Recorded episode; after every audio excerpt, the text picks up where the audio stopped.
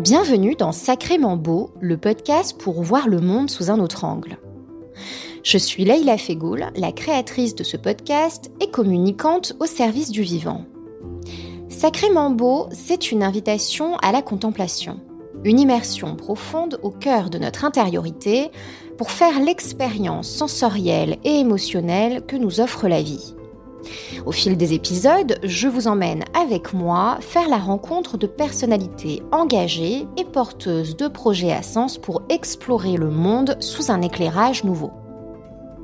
Que ce soit à travers l'art, la nature, la culture, l'histoire, la science ou la philosophie, élargissons nos horizons pour éveiller notre âme et cheminons vers une conscience de ce qui nous entoure pour changer nos points de vue.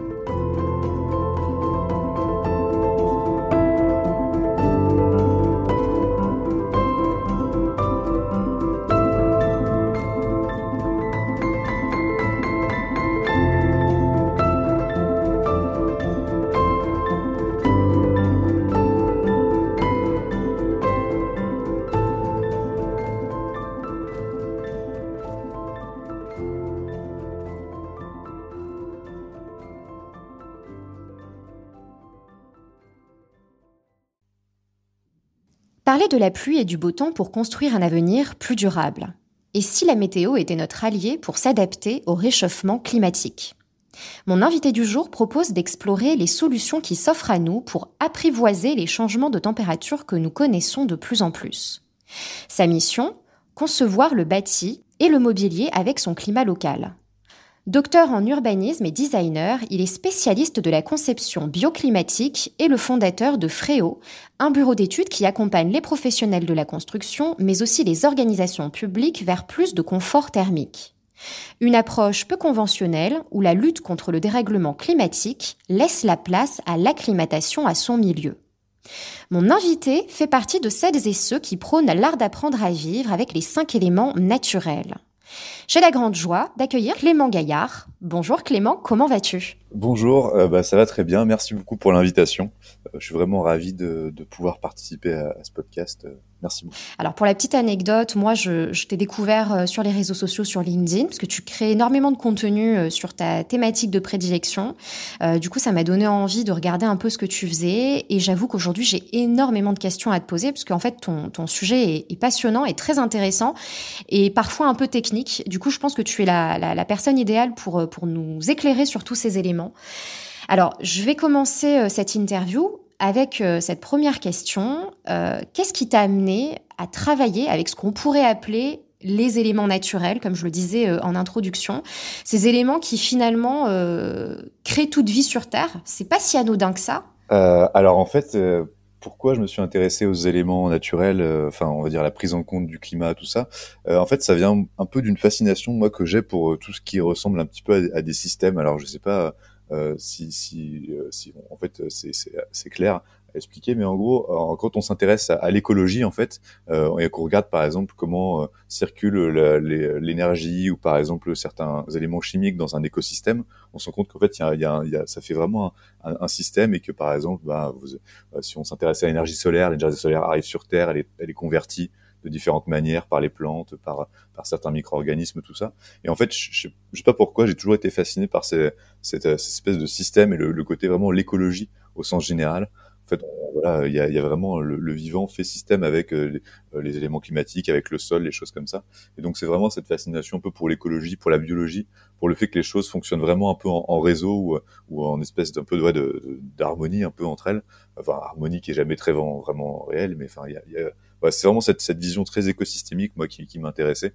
Et le fait qu'on peut pas penser euh, une chose isolément d'une autre quoi. Il y, a, il quelque chose vraiment comme ça pour moi qui, est assez évident c'est que si on regarde je sais pas juste une plante euh, sans s'intéresser au climat dans lequel elle est sans regarder son sol bah en fait on va passer un petit peu à côté de ce qu'elle est en tant que plante en tant qu'être vivant. Et donc voilà cette, vision systémique qui m'intéressait beaucoup. Mmh, un peu comme si euh, tout était lié, que qu'un élément ne pouvait pas être isolé et que tout communiquait ensemble finalement. Oui, il y a un peu de ça. Alors du coup, il faut pas aller non plus dans un sens trop cosmologique en mode tout est tout communique avec tout et en fait, il y a pas il y a en fait justement, il faut arriver à articuler entre on isole les choses pour les analyser parce qu'on a besoin d'isoler une chose pour l'analyser, on a besoin d'isoler une plante, mais en même temps mm. prendre en, compte certains paramètres. Et donc du coup, c'est toujours un peu ce truc-là. Si on est en train de dire qu'en fait finalement on peut pas isoler la plante du monde, bah du coup on est un peu embêté parce qu'il faut, il faut regarder le monde entièrement pour essayer de, de comprendre cette plante-là. Donc en fait, il y a toujours, on est toujours un peu dans la, entre se dire bah il y a un truc isolé, mais en même temps il y a des, elle est en relation avec d'autres choses. Donc en fait, on, on est toujours en train d'arbitrer. Il faut pas non plus dire en fait il y a un peu un comment dire un imaginaire écologique de dire en fait tout est en harmonie avec tout et puis finalement il y a euh, la nature est un grand équilibre alors qu'en fait non il y a plein de déséquilibres dans la nature euh, le changement climatique en fait bon c'est un, changement qui est induit par par l'homme mais du coup c'est on, crée des déséquilibres en fait tout le temps et, et, en fait dans la nature il y a plein il y a, dans, un système écologique il y a plein de déséquilibres tout le temps. Il y a une espèce qui est un peu invasive il y a une autre qui est un peu euh, dominée par enfin, en fait il y a toujours un peu des, des dynamiques qui existent. Donc il faut il faut arriver à penser de manière systémique mais toujours dans un monde qui change et qui évolue c'est un peu une espèce de de réflexe à avoir pour moi. Hum, c'est intéressant ce que tu dis parce que finalement ça prend un petit peu le contre-pied de ce qu'on peut entendre, les discours qu'on peut entendre. C'est vrai qu'on a tendance à dire qu'effectivement euh, c'est un peu l'être humain euh, qui a créé euh, justement ce, ce, ce déséquilibre qui nous amène aujourd'hui malheureusement à un réchauffement climatique de plus en plus présent. Et toi justement ce que, ce que tu dis là et ce que je trouve très intéressant parce que c'est ça, ça, change un petit peu des discours qu'on peut entendre, c'est que finalement le déséquilibre fait partie même intégrante de, de la vie en fait un peu comme si le déséquilibre et l'équilibre cohabitaient ensemble et que c'était euh, c'était naturel. Bah, effectivement, quand on parle d'effet de serre, notamment aujourd'hui pour le changement climatique, il faut savoir que l'effet de serre, il y a déjà un effet de serre qui est naturel et qui fait qu'on la vie a pu se développer. Donc en fait, en soi, l'effet de serre, c'est quelque chose de, de, de, bénéfique en fait, l'effet de serre naturel. Par contre, l'effet de serre additionnel, celui qu'on ajoute en faisant euh, à cause des émissions de, de, gaz à effet de serre notamment, ben en fait là, c'est quelque chose qui va créer un déséquilibre dans la machine climatique. Et en fait, c'est un peu ce qu'on voit aujourd'hui, c'est qu'on pensait à un moment que le climat allait évoluer de manière très très très lente, que l'été allait s'allonger. Et là, en fait, on est au milieu du mois d'octobre et on a des, des, températures euh, du mois de juin au mois de juillet. Donc, en fait, on voit, on voit bien que le, le, le changement climatique, c'est vraiment un bouleversement, c'est un genre un peu de chaos, quoi. Et donc, on crée des, des, des équilibres assez forts. Et effectivement, oui, dans, dans, le monde naturel, vous avez, il y a toujours un peu des déséquilibres. Vous avez l'érosion, par exemple, qui se crée naturellement. Il y a de l'érosion qui est générée par, par l'eau, notamment. en fait, ça, ça crée des déséquilibres. Ça fait que les montagnes sont toujours en mouvement. Enfin, il y a, il y a toujours un peu ce, ce truc de se dire que voilà, il n'y a pas un équilibre naturel et tout en harmonie. Il y a toujours un peu des déséquilibres locaux. Voilà, c'est un peu, c'est des, des, choses qu'on peut voir quand on regarde la littérature de l'écologie scientifique, pour le coup, qui en parle un peu. Je suis pas vraiment spécialiste, mais en tout cas, ça m'intéresse, on va dire. Mmh, intéressant. Alors aujourd'hui, euh, toi, tu te définis comme étant un designer climatique. Alors est-ce que tu peux nous parler euh, un petit peu euh, de ton métier et, qu'est-ce que c'est hein, concrètement le design climatique? Alors du coup, moi, designer, parce qu'à la base, j'ai plutôt une formation de designer, plutôt donc, aménagement intérieur et un, peu moins objet, on va dire. Et en fait, designer climatique, pour moi, c'est l'idée qu'on doit s'intéresser, on, on doit concevoir à partir du climat et que cette, cette conception, elle, doit se faire à toutes les échelles. Et donc c'est pour ça que je parlais de design climatique, c'est qu'en fait, souvent, euh, quand on s'intéresse au climat, bah, on peut le faire du point de vue urbain. Donc moi, je travaille à l'échelle urbaine. Le plus souvent, en fait, généralement, on m'appelle sur des plans masse, euh, sur des plans de, ZAC, euh, sur des voilà, sur de la programmation parfois. En gros, l'idée, c'est ben, quand on a un plan masse, de dire, ben, voilà, quel tel bâtiment va faire de l'ombrage pendant tant de temps sur tel autre. Euh, finalement, qu'est-ce que ça va faire en termes de confort euh, pour l'été, les choses comme ça. Mais en fait, si on en reste juste à une préconisation qui est de l'ordre urbain, ben, en fait, on oublie la préconisation qui va être de l'ordre de l'architecture. Donc, sur l'architecture, on peut faire des protections solaires, on peut mettre en place euh, des volets, des protections fixes. Euh, on va aussi s'intéresser aux matériaux, qu'est-ce que va être la paroi. Et puis, si on en reste là, c'est encore insuffisant pour moi. Il faut aller jusqu'à l'aménagement d'intérieur. C'est-à-dire que pour moi, ben, en fait, chaque pièce, c'est un microclimat. Et donc, on doit pouvoir agir ce microclimat avec ben, le mobilier, la nature des matériaux intérieurs. Est-ce qu'on a assez de matériaux massifs? Est-ce qu'on n'a pas trop de matériaux isolants? Euh, Quelle va être la, aussi la, la, les protections qu'on va pouvoir mettre à l'intérieur? Parce que, en fait, historiquement, euh, il y avait aussi des volets intérieurs dans, dans, sur, sur, certaines, dans certaines constructions, parce que ça permettait justement d'éviter l'effet de, de paroi froide, on appelle ça. C'est quand, par exemple, je sais pas si euh, certaines personnes ont déjà ressenti quand on a un vitrage qui est pas très performant, un simple vitrage ou un double vitrage un peu vieux, bah des fois en, hiver on sent un peu la fraîche, du froid quoi quand on approche ce vitrage. Bah, historiquement on mettait soit des rideaux, soit des volets parfois en bois euh, pour justement euh, se, se, se parer ce système de, de, de, parois froides. Et donc voilà, le design climatique pour moi c'est de se dire qu'à chaque fois on doit raisonner euh, sur le climat à différentes échelles. Et donc, euh, c'est super que dans ton introduction, tu as dit à l'échelle du climat local, parce qu'effectivement, en fait, y a, pour moi, il y a plusieurs échelles de climat. Il y a, euh, bah, c'est pas que pour moi, hein, c'est aussi pour les gens qui travaillent sur ces sujets. des climatologues un peu spécialisés sur ça. En fait, il y a le climat, on va dire, global, c'est le climat que modélise par exemple le GIEC. Il y a le climat plutôt régional, quand on va dire par exemple un, climat plutôt océanique ou un climat plutôt méditerranéen. Là, on a l'échelle plutôt d'une grande région. Le climat local, par exemple, on va dire, le, pour moi, le climat Paris, c'est un climat local. C'est-à-dire que, et l'Île-de-France, c'est presque un climat régional pour le coup. C'est que le climat local, c'est à l'échelle du kilomètre, de la dizaine de kilomètres. Et euh, donc ça, c'est une échelle. Et puis il y a une échelle qui est beaucoup plus fine, c'est le microclimat. Donc là, c'est grosso modo jusqu'à jusqu'à 100 mètres, quoi. On peut dire, ben, en fait, euh, là, il y a un microclimat qui va être différent. Et donc à Paris, une rue orientée est-ouest et une rue orientée nord-sud, elles n'auront pas le même microclimat en fait. Et, euh, du coup, voilà. Et le design climatique, c'est se dire, bon, on travaille à ces différentes échelles et à chaque fois, il faut pas en oublier une. Et il faut, il faut se dire aussi, c'est un truc qui, qui est hyper important pour moi, c'est le fait que ben, quand on, s'intéresse à l'aménagement intérieur, aujourd'hui, euh, on, on, sait qu'on va construire de moins en moins de bâtiments neufs. Donc en fait, on a une grosse partie qui va être liée à la rénovation. Et, euh, et c'est important aussi de dire bah, que dans l'aménagement intérieur, on a certains leviers qui permettent d'améliorer le confort en hiver et en été. Quoi. Et donc du coup, ça, ça signifie qu'à chaque fois, effectivement, il faut prendre euh, en considération, donc comme tu viens de le dire, euh, tous ces tous ces climats à ces différentes échelles pour pouvoir euh, espérer répondre finalement aux contraintes thermiques qu'on rencontre aujourd'hui, en fait. Exactement. Après, le but, c'est quand même que les gens se sentent bien à la fin. Donc, quand on parle de confort, au sein d'un bâtiment, en fait, pour moi, c'est pas le bâtiment qui doit être confort, qui doit être dans le confort. il, y a des contraintes thermiques sur les bâtiments, mais c'est surtout les habitants, en fait. Donc finalement, au bout du bout, ce qui est intéressant, c'est le, confort thermique des, habitants. Euh, on pourrait aussi l'étendre aux, animaux et aux espèces végétales aussi, parce qu'en fait, on a un truc très, très anthropocentré dans le confort. Et en fait, les animaux aussi ont des plages de confort. Enfin, certaines espèces ont des plages de confort aussi. Donc bref, on pourrait l'étendre cette notion. Et puis il y a, un confort qui est plus général, on appelle ça le confort global. C'est ben est-ce que j'ai une bonne j'ai une visibilité sur euh, un espace vert? Est-ce que les couleurs de mon intérieur elles sont suffisamment euh, euh apaisantes par exemple? Donc il y a tout ce qui va être de l'ordre d'un confort euh, plus pour le confort global. Et un truc qui est très oublié par exemple c'est le confort acoustique. Un, des, gros problèmes en période de canicule, c'est que si on veut commencer à ouvrir ses fenêtres toute la nuit pour essayer de ventiler, ben, s'il y a trop de bruit dehors, on se retrouve à, en fait à, être euh, embêté parce qu'on peut pas dormir à cause du bruit, quoi, pour le coup. Donc le confort acoustique influence aussi, euh, il y a, voilà, va avoir des, des, des, des, impacts sur le confort euh, thermique. Enfin voilà, donc tout ça est un peu un peu imbriqué, mais au, bout du bout, le but c'est qu'on veut c'est réduire les impacts sanitaires de la chaleur ou du froid aussi, parce qu'il y a aussi les impacts sanitaires du froid. Euh, faut pas l'oublier non plus, et faire en sorte que les gens soient se sentent bien, quoi. Finalement, le confort, cette sensation de bien-être, on, on ne sent pas d'inconfort, quoi. On se sent voilà, ça va. Mais alors du coup, ce que, ce que, tu, ce que tu exposes là, moi, ça me fait penser euh, à l'architecture euh, bioclimatique, en fait, euh, dans le domaine bah, du coup de l'architecture et, du, et de l'urbanisme. Est-ce que ça se rapproche de cette notion-là? Quelle, quelle, est la différence avec ça? Est-ce que tu peux nous, nous en parler? Bah oui, donc moi, du coup, j'ai fait ma thèse sur l'histoire de la conception bioclimatique en, en France et, et, aux USA dans la seconde moitié du XXe siècle. Et donc, je me suis intéressé à, à l'histoire de cette chose-là, de pourquoi est-ce qu'on s'est mis à s'intéresser au climat à cette période. Donc, ça dépendait aussi, il y a eu de ce qu'on appelle le, premier choc pétrolier, donc là où il y a eu un peu une angoisse de l'augmentation des prix du pétrole, euh, qui, a, qui a incité pas mal d'architectes et d'ingénieurs à travailler sur justement le chauffage avec l'énergie solaire, des choses comme ça.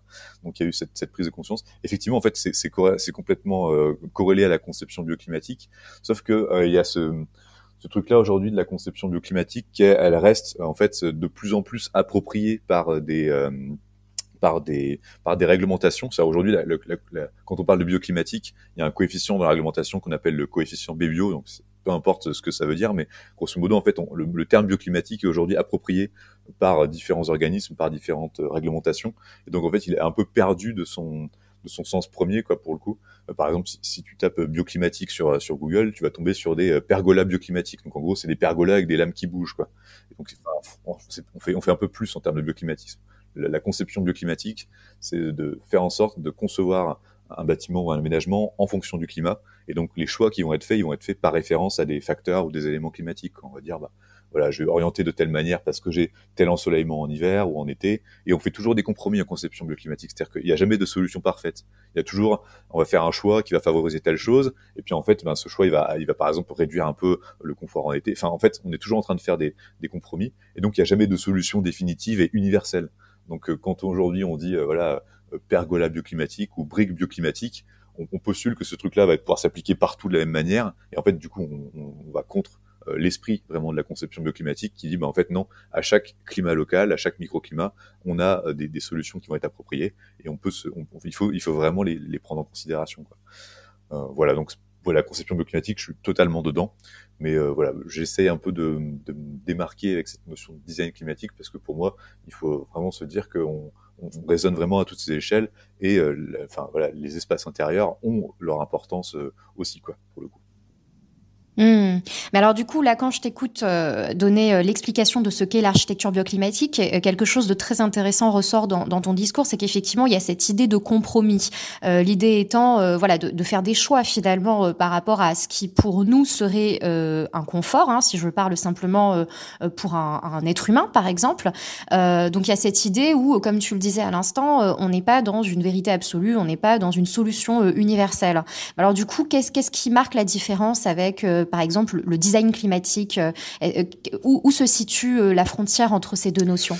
Ben, en fait, ce qu'il y a, c'est que quand on parle aujourd'hui de conception bioclimatique, en fait, elle va surtout s'appliquer à l'architecture. C'est grosso modo, c'est des bureaux d'études, des bureaux, enfin des, ingénieurs qui travaillent à l'échelle du bâtiment, et donc ils vont parler de conception bioclimatique plutôt sur la, on va parler d'enveloppe. En gros, l'enveloppe du bâtiment, ça va être ben, ses protections solaires, la qualité de sa paroi, et donc en fait, on en on, en reste pour moi, on a, la conception bioclimatique dans son acception aujourd'hui, hein, comme elle est très, très utilisée, elle est vraiment appliquée plutôt au bâtiment.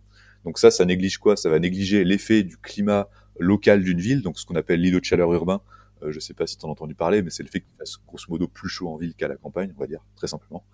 Et donc ça, donc par exemple, quand on s'intéresse à la conception bioclimatique pour le coup à l'échelle d'une ville, on se rend compte qu'en fait, il y a des, il, y a des, il peut y avoir des brises locales, il peut y avoir aussi ben, des phénomènes euh, euh, locaux de microclimat qui peuvent réchauffer certaines certaines places. Et donc euh, déjà, quand on voilà, quand on s'intéresse à ça, on, on, change un peu d'échelle. Et puis quand on, on descend vraiment à l'intérieur du bâtiment, c'est-à-dire que traiter la paroi, c'est intéressant, mais là, on parle encore une fois de, de construction plutôt plutôt neuve.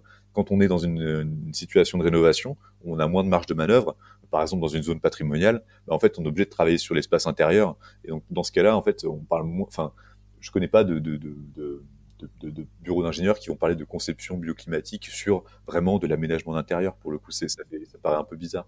Donc c'est pour ça que moi j'avais cette idée de design climatique. Après, c'est peut-être que le mot est pas bon, il n'y a rien, et peut-être que, enfin voilà, mais c'était, euh, moi c'est, vraiment cette idée euh, que, que, en fait on vraiment prend en compte le climat. Et en fait, pour être franc, ça vient d'un d'un bouquin qui a été publié en 1964 euh, de Victor Olgier, donc c'est un architecte euh, américain, qui a écrit un livre qui s'appelle Design with Climate, donc en gros concevoir avec le climat.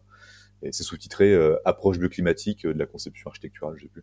Et en fait, voilà, pour moi, c'est ce titre-là, là, Design with Climate, donc concevoir avec le climat, c'est vraiment un peu mon, c'est un peu ma, comment dire, ma, formule, quoi. C'est vraiment ce que j'essaie de porter un peu tout le temps. Tu as anticipé euh, sur ma question suivante parce qu'en fait, je me demandais de quand dater euh, cette pratique euh, qui prend en compte finalement l'intelligence du climat et ce qu'il a à offrir.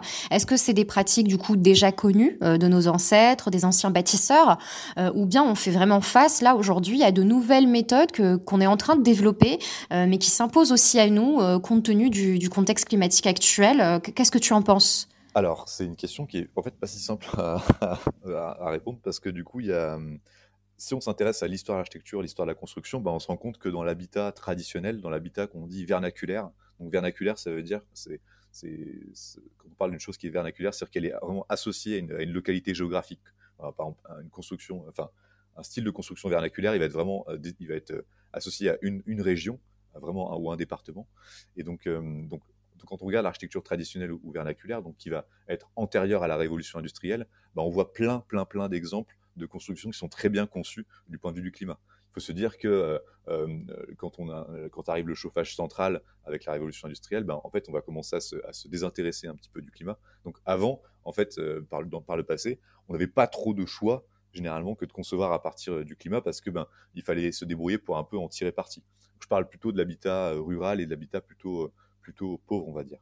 Ce qui commence à, créer un, peu une rupture avec le climat, c'est quand on commence à imposer des styles, euh, par exemple, notamment quand euh, les, nobles vont, concevoir des, certains châteaux, ils vont commencer à s'orienter sur des, ils vont orienter les châteaux de manière un peu différente. Ils vont par exemple apprécier avoir le soleil couchant, donc le soleil plutôt à l'ouest. Et en fait, on sait que l'orientation à l'ouest, c'est l'une des plus inconfortables parce qu'en gros, on surchauffe toute la journée, plus on a le soleil du soir euh, qui vient taper. Donc en fait, en, période estivale, c'est un peu, c'est un peu le pire d'être à l'ouest.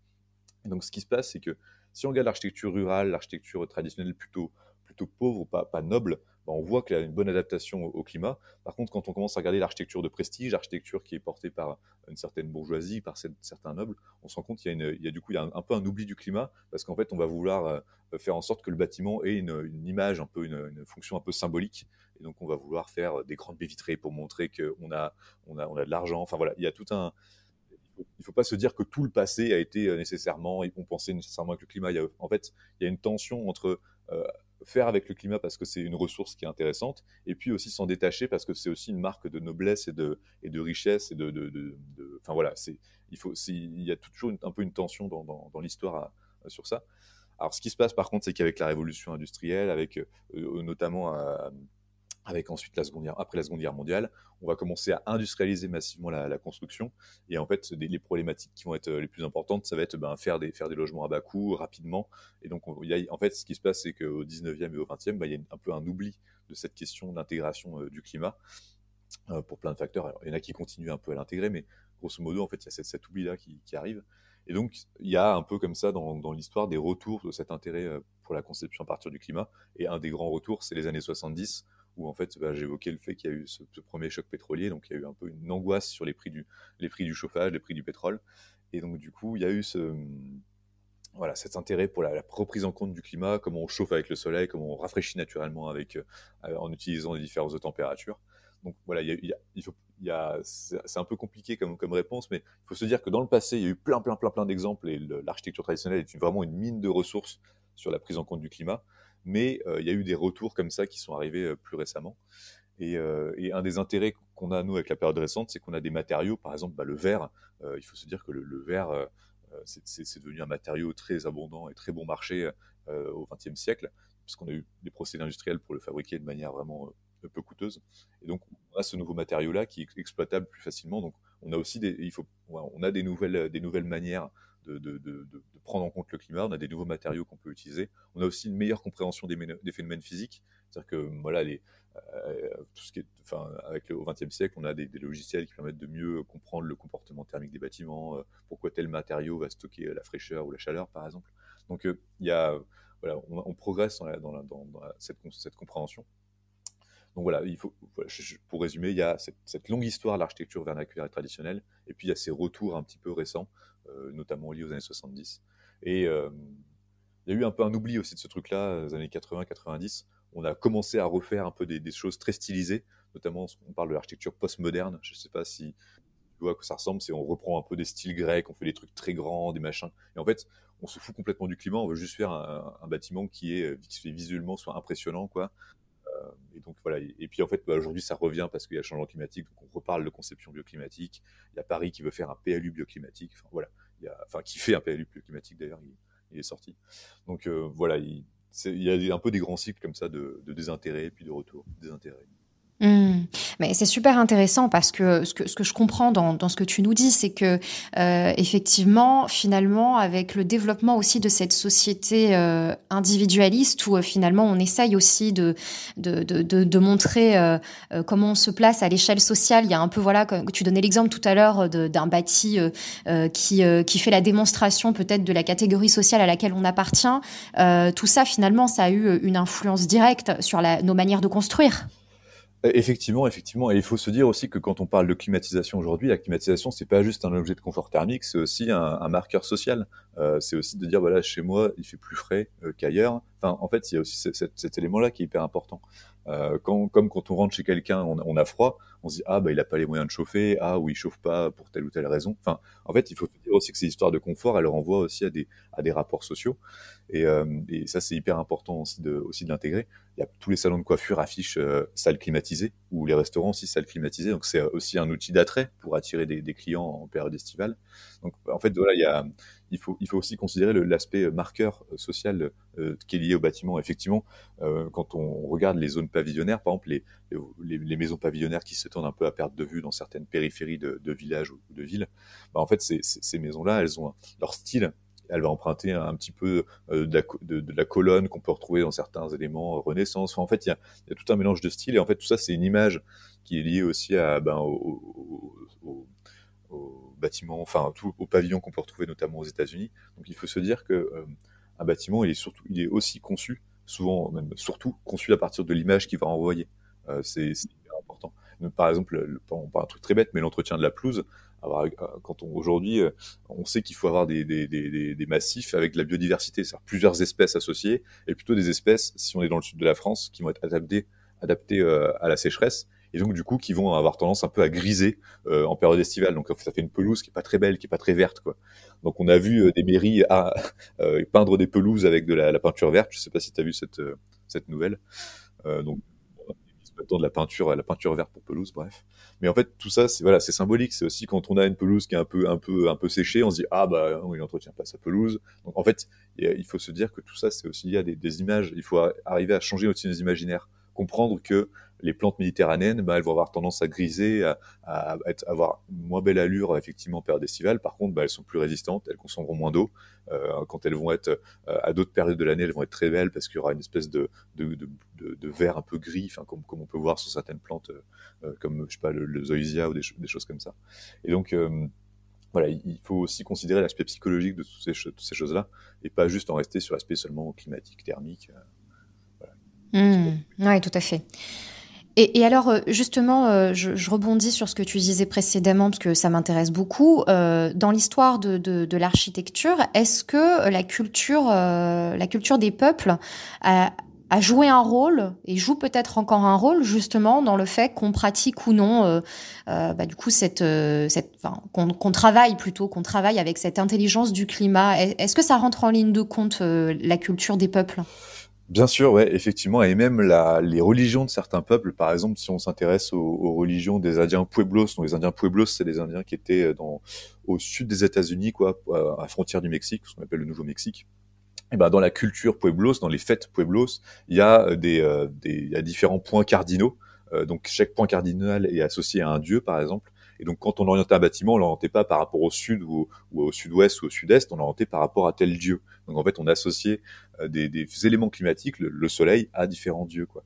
Et on voit dans, certaines cultures plutôt ben, ben, euh, qui vont être pré, pré, pré-catholiques, enfin, des, voilà, des, des, des, éléments vraiment très, très pragmatiques, quoi, de prise en compte du, euh, du climat.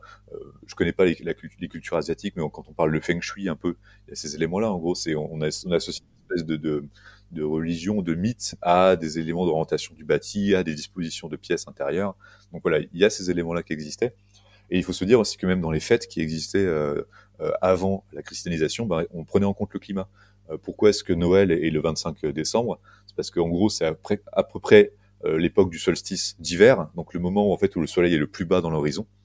Et donc, quand les, les, catholiques ont voulu imposer cette fête qui était Noël, enfin, proposer ou imposer cette fête qui était Noël euh, pour voilà comme comme étant une fête importante pour le catholicisme. Ils se sont mis, bon, on va se caler vers le solstice euh, d'hiver, comme ça tous les cultes païens qui étaient associés au soleil, ben ils seront grosso modo se repérer. en fait, on va associer en fait une, fête catholique à une fête païenne qui était liée pour le coup à, la course du soleil quoi. Donc en fait, euh, il faut se dire que il y avait aussi dans alors encore une fois, je suis pas spécialiste, donc ce que je dis là peut être contredit par des gens qui connaissent bien mieux les mythes que moi, effectivement. Mais quand on regarde certaines cultures, on voit effectivement que le climat a été intégré de manière symbolique et de manière rituelle, quoi, presque euh, dans la, dans, enfin voilà, dans, les cultures de certains peuples, quoi. Alors c'est pas pour dire faut y revenir, hein. mais ce qui est marrant, c'est que par exemple une association comme comme Negawatt, qui est aujourd'hui donc une association qui est un peu, qui fait un peu la promotion de tout ce qui va être intégration des énergies renouvelables, ils font des scénarios euh, prospectifs sur l'utilisation d'énergie solaire, des choses comme ça, et eh ben ils font des fêtes du soleil, par exemple. Et c'est marrant parce que du coup, on revient pour des considérations énergétiques à des éléments des festifs où on célèbre le soleil, un élément naturel. Euh, et c'est assez marrant de voir que justement cette, cette, cette, euh, relation symbolique aux éléments naturels, ben, elle, revient aujourd'hui de manière plus discrète. Mais, mais en fait, elle, elle existait. Quoi. Mmh.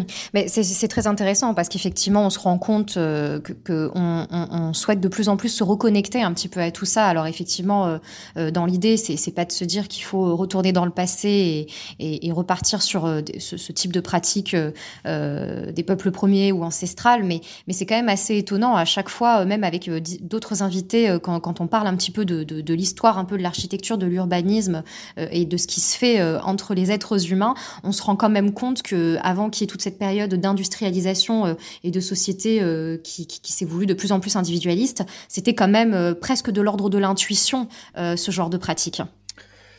Oui, c'était de l'intuition, c'était c'était appris, c'était, enfin oui, voilà, effectivement, c'était quelque chose de, de, de c'était transmis même hein, par moment. Oui, c'était transmis. Et aussi, il y avait quelque chose d'important, c'est que tu parlais d'individualisme. Il y avait une dimension aussi collective. C'est que il y avait euh, donc une architecte qui s'appelle Lisa Herschong qui a écrit un livre qui s'appelle Architecture et volupté thermique, qui est un super bouquin sur la, sur en gros le rapport entre la, la, la, thermique en fait, le confort thermique et les différents lieux quoi. Et elle, elle a une, une théorie qui est hyper intéressante. Elle dit qu'en gros les, les lieux religieux étaient des lieux collectifs de fraîcheur dans les dans les pays chauds euh, et en fait, à l'inverse, dans les pays plutôt froids, on avait des lieux collectifs plutôt euh, réchauffés. Mm. Et ça, c'est hyper, c'est hyper intéressant. Euh, par exemple, elle analyse elle, les, temples, les temples hindous qu'on peut trouver en Inde. En fait, c'est vrai que ces temples-là, c'est des espèces de grands bâtiments en pierre, donc très massifs. Ils vont garder la fraîcheur. Il y a souvent des bassins un peu, un peu creusés en, avec, avec de l'eau pour le coup. Euh, donc il y a, il y a, tout, un, tout un endroit en fait on va pouvoir avoir de l'évaporation qui va favoriser la fraîcheur. Il y a plein beaucoup de salles qui vont être plutôt ombragées. Et donc c'était, il faut se dire que pour elle les temples hindous c'était vraiment des lieux de des lieux collectifs où en fait on allait se rafraîchir pour le coup. Euh, mais sans même dans une, dimension religieuse, ben, tout ce qui va être euh, lié à, à, chez les Romains, il y avait bon les termes qui étaient qui étaient aussi collectifs avec le frigidarium. Enfin, voilà, il y avait plein de hmm. pièces qui étaient justement des lieux collectifs où on pouvait se réchauffer, se refroidir. Enfin, il y avait tout un une dimension collective de ces lieux de fraîcheur. Et aujourd'hui, ça existe encore un petit peu.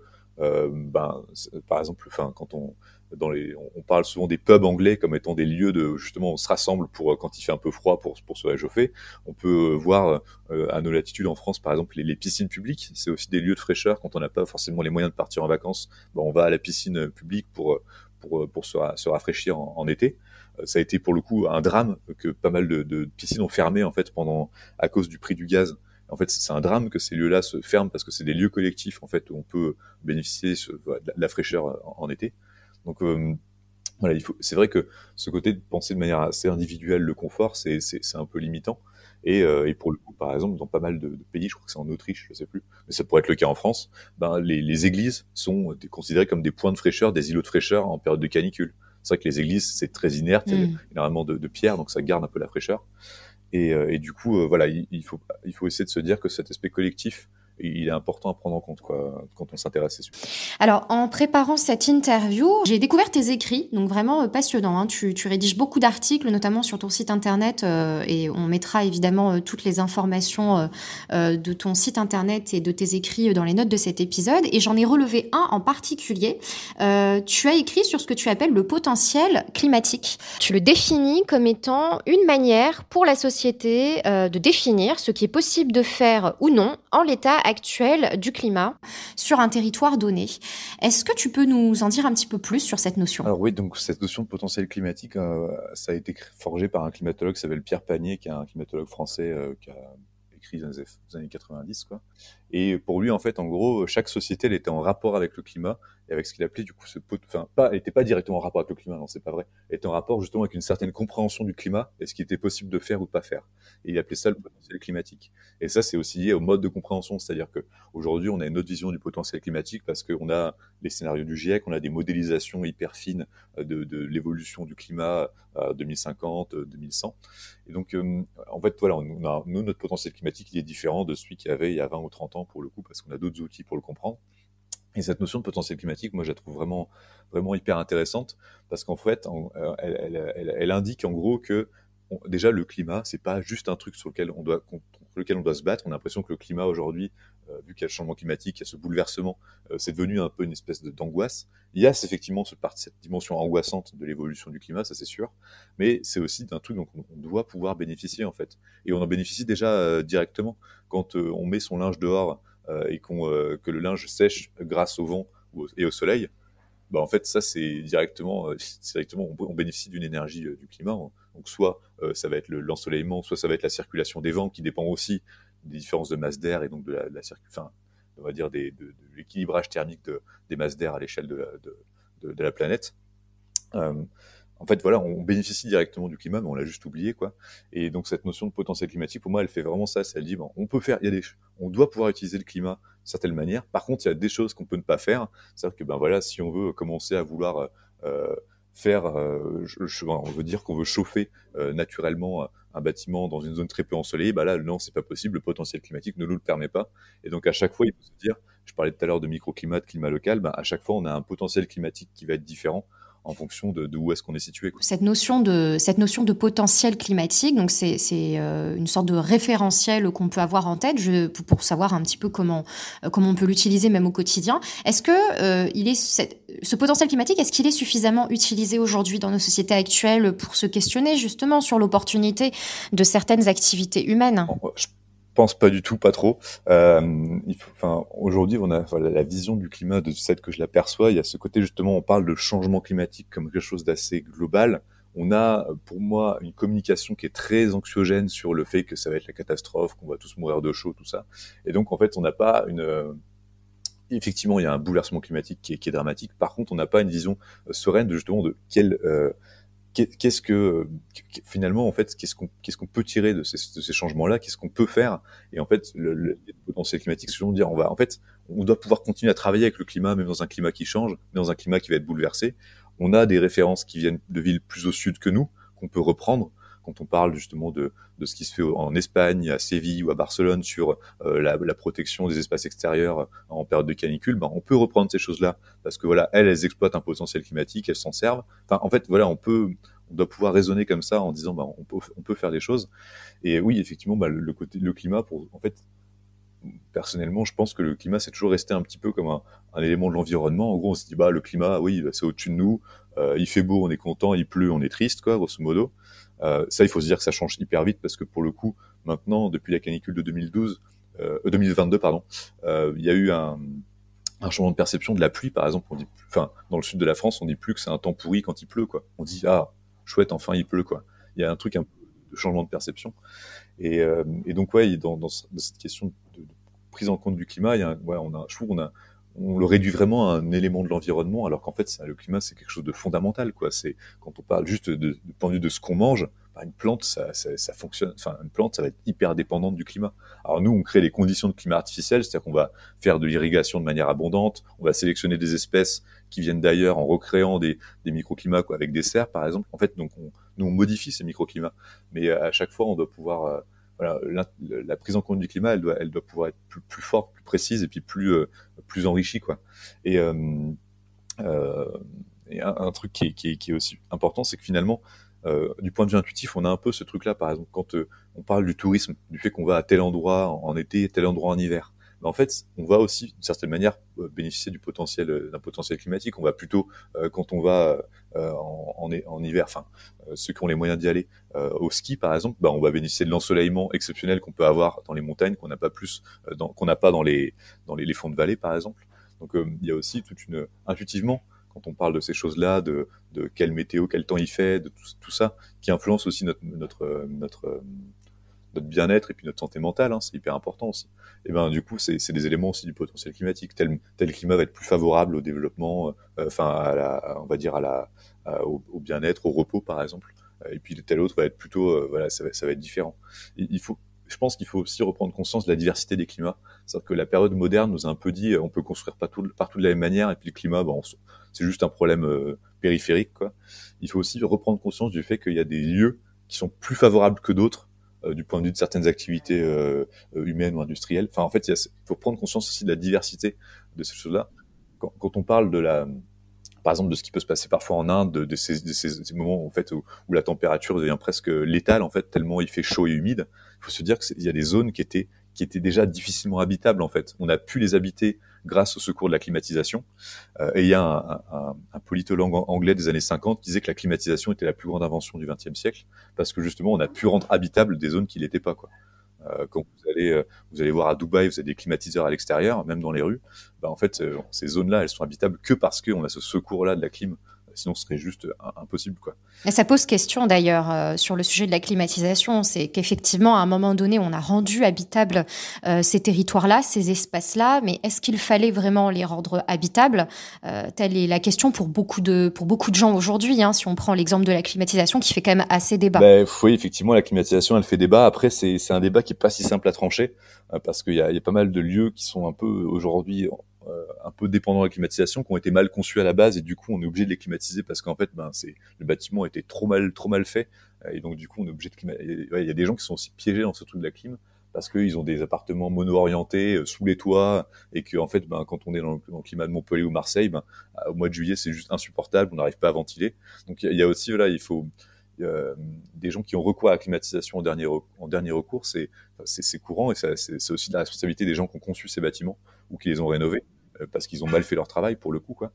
Donc la, climatisation, voilà, c'est quelque chose de c'est hyper tendu comme sujet.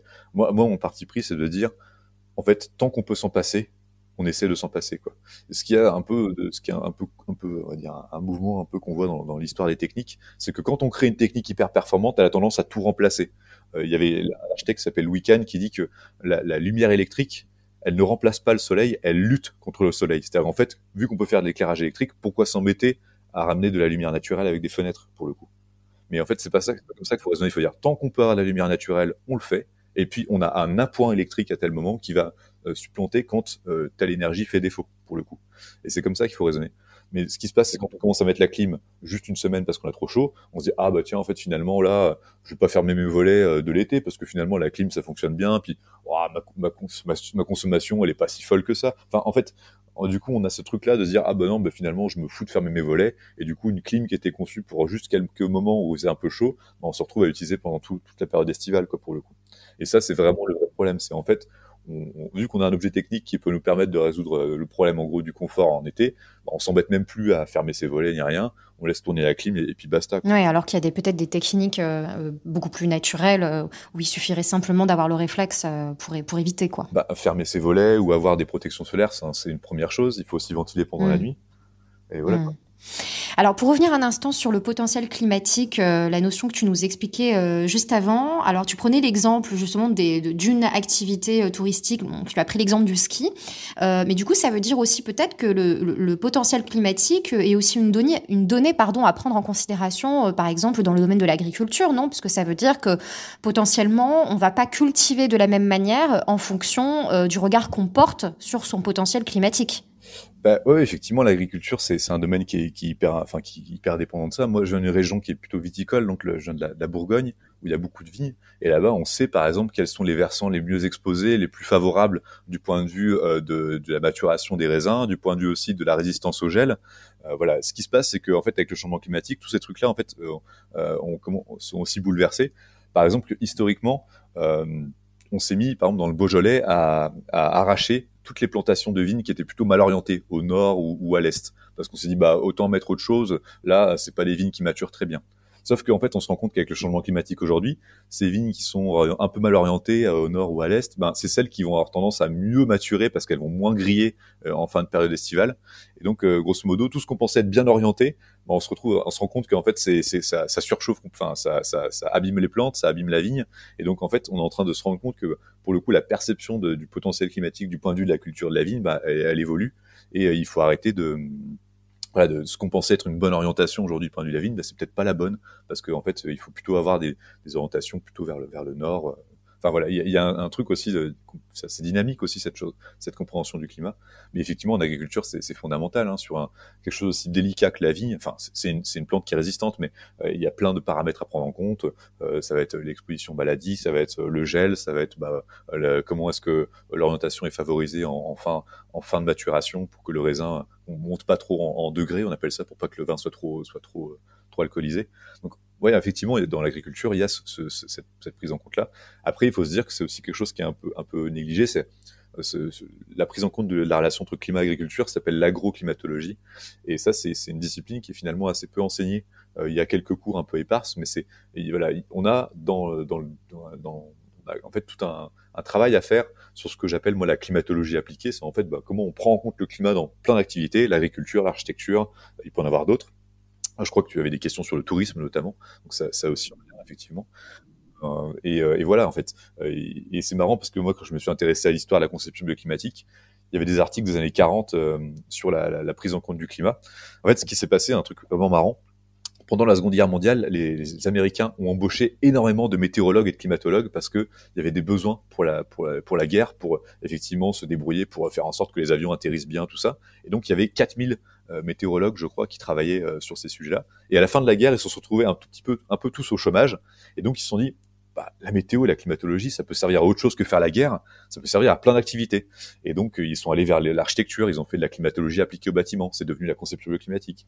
Il y en a d'autres qui sont allés vers la, euh, c'est un peu plus commercial pour le coup, ils sont allés vers la valorisation des produits. Par exemple, l'idée c'était d'anticiper les vagues de chaleur pour pouvoir mieux vendre des boissons, euh, pour Coca-Cola par exemple. Et donc, en fait, c'est assez marrant, mais il y a eu un mouvement de comment est-ce qu'on peut utiliser la climatologie dans toutes les activités humaines à la fin, à la fin de la Seconde Guerre mondiale.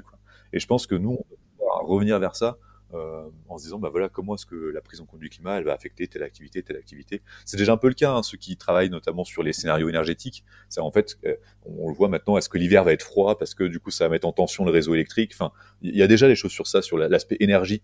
Il y, a, il, y a, effectivement des gens qui travaillent et qui sont très compétents sur cette, scénarisation un peu de l'évolution de, la météo à, brève échéance. Mais je pense qu'on peut, voilà, on peut étendre un peu cette, cette intégration du climat dans d'autres activités. Quoi. Mais alors, le climat, euh, c'est une ressource pour l'architecture euh, au même titre que n'importe quel matériau? Bah, Pour moi, oui. Quand je dis le climat un peu une ressource, effectivement, c'est de se dire, bah, encore une fois, on a considéré que le climat, c'est un peu la toile de fond, que c'était un peu faisait partie de l'environnement et que c'était pas forcément très intéressant. Bah, pour moi, non. En fait, c'est comme si on devait l'intégrer comme ressource.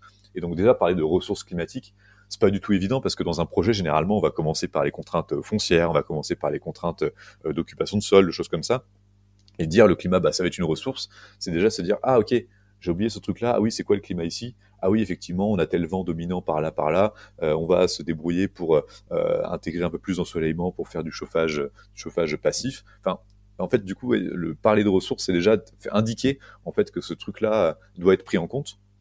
Et puis aussi, bah, c'est euh, essayer de, de, démystifier un peu ce truc. Voilà, le, le, le pour moi, cette, cette angoisse, c'est ce côté, euh, la, la, communication très anxiogène autour du changement climatique, qui est à mon sens pas du tout propice à, à, à l'évolution des mentalités et puis à, à voilà, ce que de nous, à mon sens, le changement climatique, c'est nous inviter à reprendre en compte le climat dans nos modes de vie et vraiment le réintégrer quoi, pas en faire un truc qui va être euh, catastrophique et donc il faut absolument se, se, se protéger parce qu'en fait ça va être tellement violent et tellement fort. Enfin, sans, sans, sans, exagérer, mais ça va, être, ça, va, ça va modifier beaucoup de choses. Et donc, si on l'intègre pas, si on n'en fait pas une donnée du problème, ou si on n'en fait pas quelque chose qui va euh, avoir une importance dans le mode de vie, bah, en fait, on va juste continuer dans euh, le mythe moderne de dire, bah, grosso modo, ce truc-là, c'est extérieur, et puis on va se débrouiller pour le, pour le, pour le gérer. Euh, voilà. Oui, c'est très intéressant et ça me fait penser à, à l'échange que j'ai pu avoir avec euh, Philippe Madec euh, dans un épisode sur le podcast où justement on, on parlait un petit peu des, des solutions qui s'offraient à nous. Là, c'était sur le sujet de la frugalité plus largement.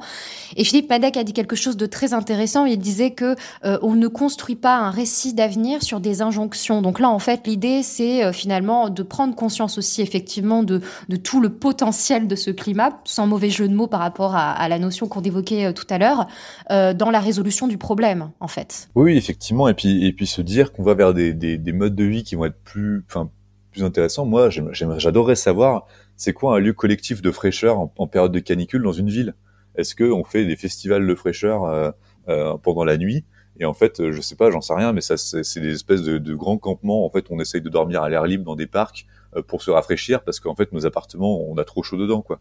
En fait, on a plein de trucs à inventer hyper joyeux euh, qui vont être vraiment euh, qui, qui, permettraient de se dire bah voilà, on s'adapte un peu à, au canicule ou à la chaleur. Et en fait, voilà, ça, peut être complètement joyeux. C'est pas ce qui est un peu embêtant aussi, c'est aujourd'hui cette espèce de on a l'impression qu'on lutte, on est tout le temps en train de dire oui, il faut économiser la moindre calorie, les moindres kilowatts. En plus, on, culpabilise beaucoup les comportements individuels, alors qu'à mon sens, il y a des consommations qui sont délirantes euh, dans euh, les sphères les plus euh, les plus élevées de la société du point de vue financier, tout ça. Enfin, il y a un problème d'équité aussi derrière ça. Il faut arrêter toujours de taper aussi sur les personnes qui sont pas les, les, les, Enfin voilà, il y a un côté un peu. Moi, je, je suis un peu effaré de voir le, le, le, le ouais, le, côté un peu déséquilibré, quoi, des efforts qui sont faits par certains et puis, pas du tout par d'autres et qui sont complètement assumés de dire bah oui, moi, le changement climatique, je m'en fous. Enfin voilà, c'est un peu délirant, quoi. Mais euh, mais du coup, ouais, pour moi, c'est ce, qui est important aussi, ce que ce disent bien Philippe Madec ou, enfin, ils ont créé ce mouvement de la frugalité heureuse. voilà, je, moi, je, je connais pas très bien, mais ce que je trouve intéressant, c'est de se dire, on, va vers des choses qui vont être positives en fait. Et on imaginaire qu'on doit avoir, il doit être plus riche, euh, plus plus intéressant. Je prendrais juste par exemple un, exemple. Il, dans les Cévennes là, près de, près de Montpellier, il y a quelque chose qui s'appelle le théâtre de la pleine lune. C'est un théâtre qui est situé en, altitude. Et en fait, l'intérêt de ce théâtre, c'est que il, y a des, pièces, c'est assez rare en fait. Les pièces sont peut-être une fois tous les deux mois, ou même euh, moins souvent. Et en fait, l'éclairage de, ce théâtre est fait avec la pleine lune en gros, il y a des pièces que quand il y a de la pleine lune. Et donc tout le tout le derrière les, gradins, il y a un grand champ de miroirs orientable qui va refléter la lumière de la lune sur la scène. Et donc tout le tout l'éclairage se fait à partir de ça. Et c'est hyper intéressant parce que la conception de ces miroirs, elle a été confiée à un ingénieur hyper hyper connu euh, qui s'appelle Peter Rice qui a bossé sur le centre Pompidou. Donc il fallait concevoir des miroirs qui soient suffisamment grands mais qui prennent pas trop le vent. Et en même temps, c'est au service d'une énergie qui va être liée au climat, enfin l'énergie de la enfin c'est pas une énergie mais c'est voilà, c'est une lumière naturelle qui, qui, est produite par la Lune et qui est exploitée ici à des fins d'un événement. Quoi. En gros, quand on va au théâtre de la pleine Lune, ben on va on va vivre quelque chose qui est exceptionnel parce qu'il y a la pleine Lune, il y a ce dispositif qui permet de d'éclairer une, scène, il y a une représentation théâtrale. quoi. C'est pas juste c'est pas juste aller au théâtre. On va voir une pièce de théâtre éclairée par la pleine Lune. Et je trouve ça hyper beau. En fait. C'est hyper euh, poétique et puis c'est positif. quoi. Ça donne ça donne quelque chose de, de presque ouais, de presque, presque rituel, un peu mystique, quoi, ce truc-là. Ah, ça devait être magnifique, hein, j'aurais bien voulu voir ça. Euh, tout, tout, à l'heure, tu en as un petit peu parlé. Euh, tu parlais euh, donc de ces techniques passives qui, qui, qui pouvaient, qui concernaient en fait surtout la, le bâti construit. moi, je me demandais si justement ces techniques passives, elles pouvaient aussi s'appliquer au bâti existant. Quel est ton avis sur la question? Alors c'est hyper compliqué parce que ben, quand le bâti existant, il y a plein de contraintes d'orientation notamment. Donc par exemple, on va avoir des bâtiments qui vont être en vis-à-vis, qui vont faire un masque, donc qui vont créer de l'ombre sur une sur une façade par exemple. Donc on va pas pouvoir avoir par exemple du chauffage euh, par euh, par passif par euh, par les par des apports solaires à travers les vitrages par exemple. Donc en fait, la, rénovation, l'utilisation du bâti existant, c'est hyper hyper compliqué. Et donc, euh, à chaque fois, il faut avoir une stratégie qui va être vraiment point par point. Il faut se dire que c'est assez injuste, mais dans un, dans un même immeuble, on n'est pas du tout exposé de la même manière entre quelqu'un qui va avoir un appartement orienté au nord et un autre qui va avoir un appartement orienté au sud. Pour le même étage, pour la même surface de plancher, bah, ils vont pas du tout avoir les mêmes, euh, la, même consommation de chauffage, ni le même confort thermique en hiver ou en été. Quoi. Et donc pour ça, il y, a, y, a, un côté déjà euh, un peu, un peu déséquilibré dans un même bâtiment. On n'est pas tous exposés de la même manière. Donc, effectivement, là, pour le coup, il faut aller vraiment au, cas par cas. Il faut beaucoup s'intéresser, pour moi, aux usages. C'est-à-dire, en fait, qu'est-ce que les, habitants sont prêts à faire en termes de, on va dire, de compromis sur leur confort? Est-ce qu'ils sont prêts à aller vers des températures plus basses, tout ça? Ça, il faut pas l'imposer. Il faut toujours essayer de faire la médiation. Il faut essayer aussi de voir qu'est-ce qu'on peut faire en termes d'isolation par l'intérieur. Donc, l'isolation par l'intérieur, c'est hyper intéressant pour euh, l'hiver parce que du coup, ça permet de chauffer rapidement une pièce. Par contre, en été, c'est pas forcément intéressant parce que ça va faire en sorte que si vous avez de l'air chaud, il va pas pouvoir être euh, être être tempéré par des murs plus massifs. Et donc, vous avez en fait, en gros, vous avez un peu l'intention, vous gardez un peu la chaleur chez vous, quoi, ce qui est pas super intéressant. Donc, il faut, il faut un peu faire au cas par cas, c'est un peu compliqué. Et il faut faire un truc qui est hyper important, c'est ce qu'on appelle la maîtrise d'usage. C'est en gros aller voir comment les gens vivent chez eux comprendre leurs habitudes. Est-ce qu'ils sont là les week-ends? Est-ce qu'ils ferment leurs volets Est-ce que voilà, est-ce qu'ils sont hyper attentifs à ça ou est-ce que pas du tout? Et en fait, dans ce cas-là, on va préconiser des choses différentes. S'ils sont pas du tout attentifs à la fermeture des volets, bah il faut automatiser. Il faut dire bah voilà, la fermeture des volets va être automatique, par exemple, pour éviter que vous surchauffiez en journée. Voilà, il faut il faut être à chaque fois dans le dans le compromis. Et il faut aussi dire quelque chose qui est important, c'est que on a souvent avec la période moderne, associer une pièce, une fonction. Grosso modo, on avait la cuisine, le salon, la chambre. Et en fait, traditionnellement, dans l'habitat qui était vraiment conçu avec le climat, on habitait les pièces en fonction des saisons. Donc, il faut aussi euh, se questionner sur le fait que, par exemple, ben, en période de, canicule, si on a la chance d'avoir un balcon, ben, on va dormir sur son balcon plutôt que dans sa chambre voilà, c'est c'est pas, on dort pas plus mal si on a un bon matelas et, et, on dormira beaucoup mieux parce que du coup on aura peut-être moins chaud que dans sa chambre qui aura pas pu se refroidir. Et donc voilà, il faut se dire aussi qu'on va habiter différemment euh, les pièces en fonction des saisons. Et c'est pas c'est pas forcément un problème quoi. Euh, il y a il y a encore il y a un siècle, on habitait parfois dans euh, une ou deux pièces quoi. Et en fait cette pièce elle avait plusieurs fonctions dans les habitats plutôt plutôt pauvres et, ruraux quoi. Et c'était en fait c'était une manière un peu intelligente aussi d'économiser. il y a ça. Il faut aussi faire attention à la sous-occupation des espaces. Il y a plein de bâtiments qui sont complètement vides. Enfin voilà, il faut aussi, euh, des fois on chauffe des bâtiments où il y a personne. Enfin voilà, il y a, on a on a un poste d'économie juste en s'intéressant, sans faire de travaux, en allant, en allant comprendre les consommations, pourquoi est-ce qu'on chauffe à tel endroit, pourquoi est-ce que ça peut pas plus malin de faire autrement. Enfin voilà, il faut, il faut à chaque fois aller voir au, cas par cas. Il y a quelques bureaux d'études euh, qui font de l'audit énergétique qui le font, ce truc-là, pas tous, mais euh, mais voilà, il faut, il faut vraiment raisonner au cas par cas et surtout avec comprendre ce que ce que veut l'habitant, ce qu'il veut faire, ce qu'il est propriétaire ou locataire, c'est pas le même rapport euh, à, à, son à son à son habitat. Enfin voilà. Hmm. Mais je me posais une question là en t'écoutant, je me demandais effectivement, il y a énormément de bâtiments qui sont chauffés alors qu'ils sont vides pour la plupart. Aujourd'hui, on il n'existe pas une, je sais pas, une solution de cartographie qui permet justement d'identifier ces bâtiments qui sont euh, vides et qui sont, euh, bah, dont on utilise de l'énergie pour chauffer. Il y a quelque chose qui est fait en ce sens pour euh, savoir? Euh, Je sais pas s'il y a des choses spécifiquement sur le chauffage, mais on a des choses sur la consommation énergétique. Il y a notamment une carte de de, Paris qui été sortie sur la consommation énergétique dans différents quartiers. Et c'est intéressant, c'est que cette carte a été mise en parallèle avec le niveau de vie dans ces différents quartiers. Et on voit une corrélation exacte. Plus on est dans un quartier qui est riche, plus la consommation est forte. C'est assez, c'est assez bluffant cette carte, euh, sur notamment 16e arrondissement. On voit que c'est celui où il y a les consommations les plus, les plus élevées de Paris. Et où, bah, grosso modo, c'est celle où le niveau de vie est le plus élevé aussi. Donc c'est, c'est quand je parlais de, côté, euh, du côté aussi équité euh, sociale, bah, il faut voir qu'effectivement, il y en a qui sont, qui, qui, qui, euh, qui, consomment un peu plus que les autres, qui consomment des fois beaucoup plus que les autres. Et en fait, euh, taper, sur tout le monde euh, en disant bah faut faire des efforts machin, bah, c'est pas très juste parce qu'il y en a qui ont vraiment des, postes de consommation qui sont délirants. Et honnêtement, franchement, cette carte elle est vraiment vraiment très marrante parce que voilà, parce qu'en gros visuellement, on voit qu'en fait parler de Paris, c'est déjà du point de vue de, la consommation d'énergie, bah, c'est un peu absurde, parce qu'il y a vraiment des, quartiers qui surconsomment par rapport à d'autres quoi. Entre le 16e et le 13e arrondissement, bah, ça n'a rien, à voir en termes de, de consommation. Mmh, ouais, intéressant. Donc, euh, euh, alors euh, là, pour revenir un petit peu sur, euh, sur justement la thématique que tu évoquais en tout début de podcast sur les îlots de chaleur, donc euh, je me demandais à l'échelle de la ville, comment on peut faire pour se prémunir contre, contre la chaleur, contre ces îlots de chaleur?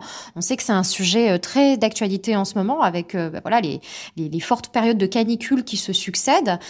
quelles sont nos, nos options à l'échelle individuelle? À l'échelle individuelle, donc de son, de son habitat, de son appartement par exemple? Oui, par exemple. Euh, à l'échelle individuelle, c'est compliqué. Il faut arriver à se protéger le plus possible. Euh, donc faire en sorte que rien ne rentre vraiment en été. Donc euh, faire en sorte de, bien protéger ses, fenêtres avec des, protections solaires, donc des, volets. Euh, il peut avoir des trucs un peu bricolés avec des, couvertures de survie. Voilà. Se protéger au maximum du, moindre rayonnement solaire en journée. Et puis la nuit, ventiler le plus possible. Ça, c'est un peu les, pratiques courantes transmises par le gouvernement. Il y a ce côté-là de ce que je disais, si on a la chance de bénéficier, par exemple, d'un endroit un peu plus frais, pas, un rez-de-chaussée ou alors un, un, bout de, un bout de balcon un peu plus ventilé, pas hésiter justement à aller dormir dans ces zones-là, euh, parce qu'en fait, ce qui est le plus important en période de canicule, c'est surtout de bien dormir, de pas trop se fatiguer pendant la nuit. Ce qu'on se rend compte, c'est que vraiment, du point de vue des impacts sanitaires, c'est vraiment quand les gens n'arrivent plus à dormir sur plusieurs jours cumulés, qu'on crée du stress, qu'on crée de la mmh. Parce que avoir chaud en journée, bon, c'est problématique, on transpire et tout ça, mais en fait, euh, voilà, la journée, on est actif. Mais par contre, la nuit, c'est le moment où on doit pouvoir, le corps doit pouvoir se reposer. Et donc, euh, voilà, il faut arriver à, voilà, préserver vraiment le confort thermique nocturne, ce qui est vraiment le, la clé, quoi. Donc il peut avoir ça, il peut avoir aussi, euh, si on a un ami qui a la chance d'avoir la clim chez lui, que l'ami invite ces gens, c'est-à-dire en fait de dire à certains moments, passer, passer dans un endroit collectivement, on va se retrouver dans un endroit qui rafraîchit. Ça peut être un musée, ça peut être euh, un lieu plutôt enterré. Donc voilà, il faut se dire que les musées sont des lieux d'accueil de la, pour, la, pour, pour, euh, pour, pour se rafraîchir en journée. Et puis voilà, mettre en place de plus en plus ces lieux collectifs de fraîcheur euh, à proximité des points d'eau, ombragés, dans les forêts, des choses comme ça, parce que c'est hyper important. Et oui, à l'échelle individuelle, il faut se dire aussi dans l'aménagement intérieur, faire attention. Après, ça dépend vraiment au cas par cas, mais d'avoir aussi suffisamment de matériaux lourds. C'est-à-dire que souvent, on met des tapis, tout ça, parce qu'on aime bien pour euh, pour l'hiver pas avoir trop les, pieds froids. On aime bien marcher sur les tapis. Sauf que ben ça, en, en été, euh, ces tapis-là, ils vont avoir tendance à servir un peu d'isolant. Et donc du coup, on préfère avoir des matériaux plutôt massifs.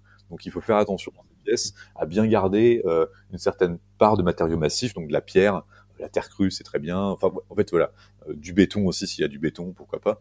Donc, il faut aussi repenser un peu le, euh, chacune des surfaces euh, à l'intérieur pour pouvoir se dire, ok, là, j'ai suffisamment de, ma de, matériaux massifs, et il faut que ces matériaux massifs soient en contact avec l'air, avec intérieur. C'est-à-dire qu'il ne faut pas qu'il y ait un enduit de peinture devant, quoi.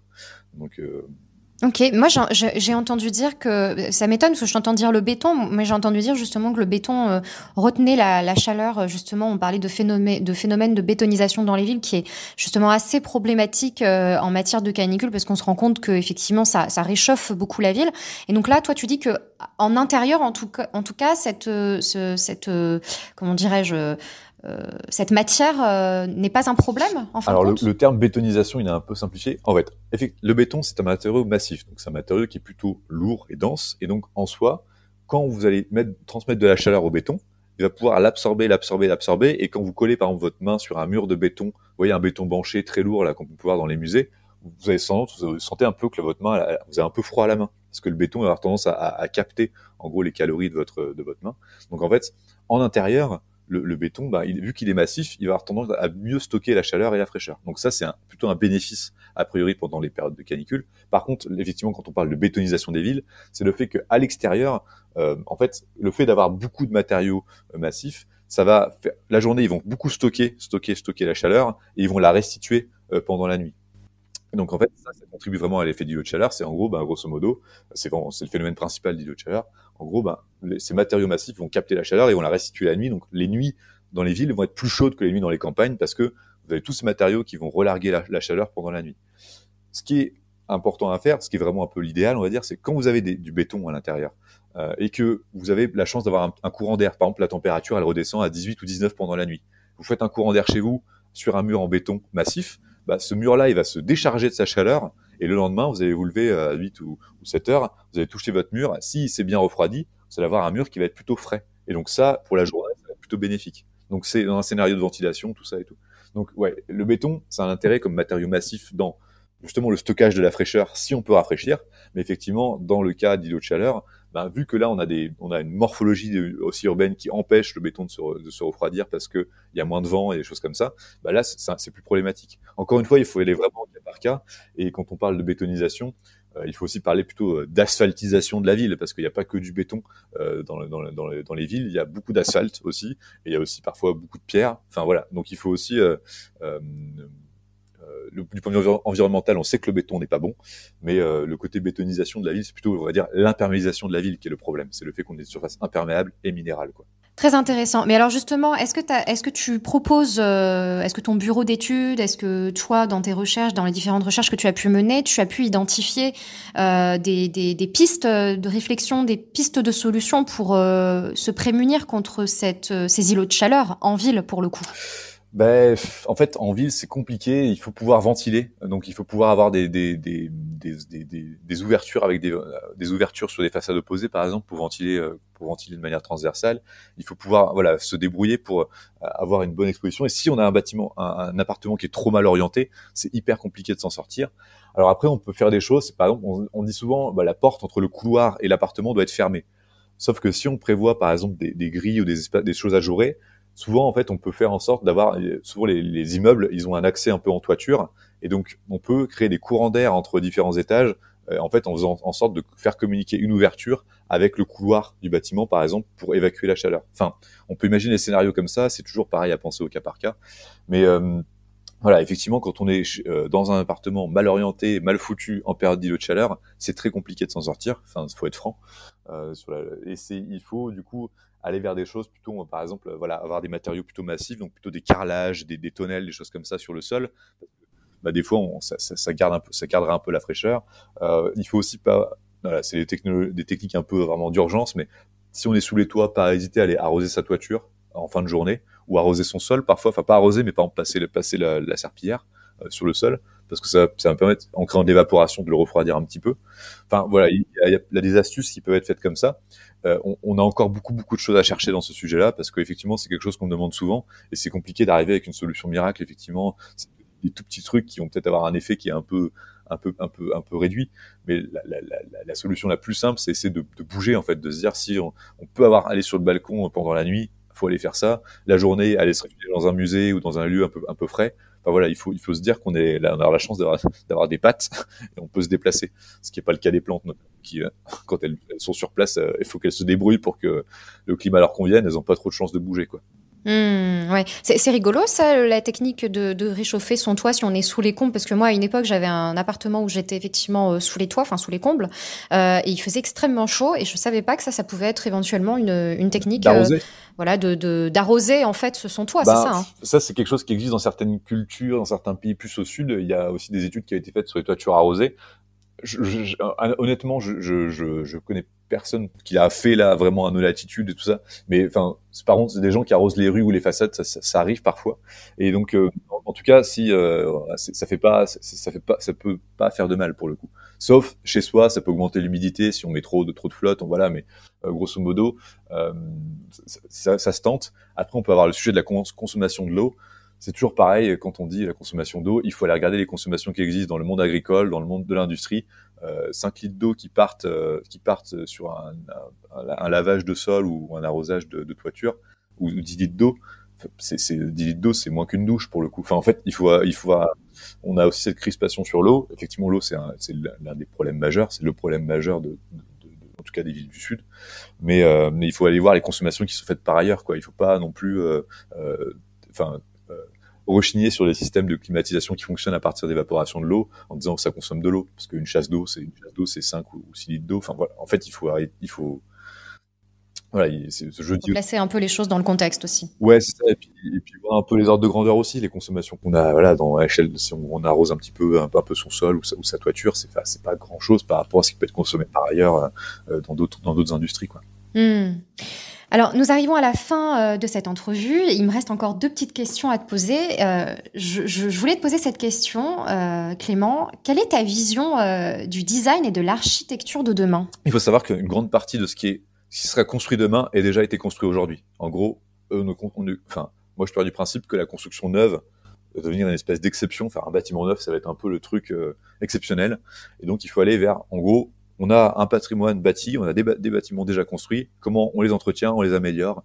Et on, donc déjà pour moi, euh, la, ville ou l'architecture du futur, elle ressemblera à peu près à ce qu'on a aujourd'hui. Par contre, elle sera mieux pensée, plus intelligente. Et donc, grosso modo, euh, je, suis pas, alors je, déteste vraiment tout ce qui est, euh, vous voyez, les 3D hyper hyper futuristes de Paris 2050 avec de la végétation qui dégueule, qui qui est plantée hors sol, machin. Et le truc, voilà, complètement complètement hors sol, quoi. Le truc qu'on l'espèce de ville nouvelle mais délirante avec plein de, de, de, de flottes qui passent partout mais qui, qui, qui, est pompée. Enfin, voilà, les visions Dubaï du futur, là, moi, pour le coup, genre, vraiment, vraiment, c'est pas du tout ça que, que je vois et j'espère vraiment, je souhaite que ça arrive pas, ça arrive pas. Euh, moi, pour moi, la, la ville du, la ville, la, ville du futur, elle ressemblera Déjà, pour moi, il faudra questionner sur la bonne échelle de ville. Est-ce que faire des villes de 2 millions d'habitants, de 100 000 habitants, c'est pertinent? Est-ce qu'il n'y a pas une bonne échelle de ville? Ça, c'est une question à poser, euh, même si elle doit, doit, croître, tout ça. Et elle ressemblera pour moi un peu à, à ce qu'on peut voir sur ces, certains villages italiens ou, ou, au Portugal ou en Espagne, cette espèce de ville un peu, cette espèce de bourg très collé, euh, avec des, des, petites maisons, avec des petites ouvertures, des belles places où on peut euh, boire des coups euh, pendant pendant la journée. Enfin voilà, l'aspect un peu convivial de la chose, mais elle sera pas du tout, elle sera pas spectaculaire. Elle ressemblera plutôt à, à une ville un peu commune, quoi, de ce qu'on peut voir dans dans les zones provençales par exemple. Euh, voilà, avec beaucoup, beaucoup de pierres, quelques fontaines, si on a des sources d'eau. Enfin, voilà, il y, aura et puis une, petite, une petite ville en fait finalement.